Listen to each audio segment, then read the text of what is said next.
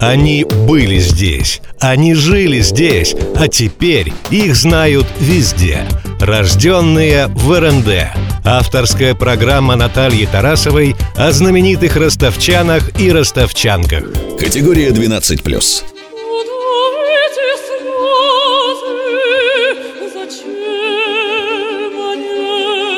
Ее семья не имеет никакого отношения к музыке, а родители не были в театре, пока их дочь не стала выступать на сцене. Анна Шаповалова почти в одночасье стала известна на всю страну. Она решила поучаствовать в телевизионном конкурсе «Большая опера» и не только прошла кастинг, но обошла девятерых сильнейших певцов и стала победительницей проекта.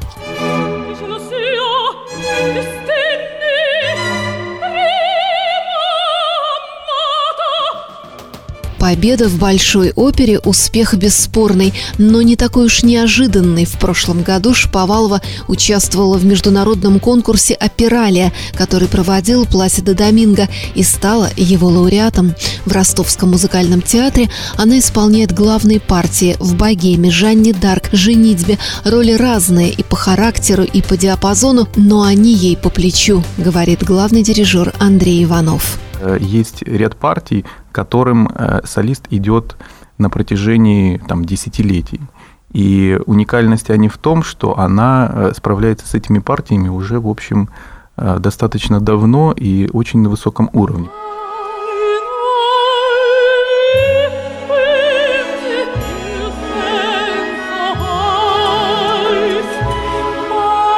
Анна Шаповалова родилась и выросла в Когольнике. Может быть, свою жизнь она бы и не связала со сценой, но отец всегда любил хорошую музыку и красивые голоса, и потому отправил дочку в музыкальную школу. Солистка хора, победительница районных конкурсов, Анна все еще не верила, что это судьба.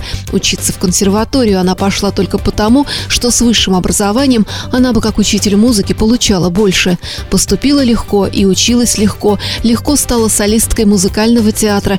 И вот победа в популярном телепроекте. Легкость, на самом деле кажущаяся.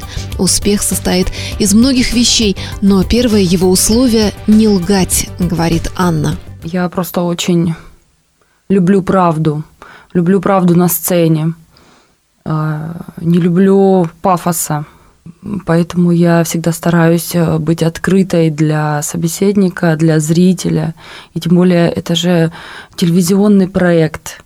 Чем больше я а, откроюсь, откроюсь для зрителя, тем больше, наверное, мне вернется.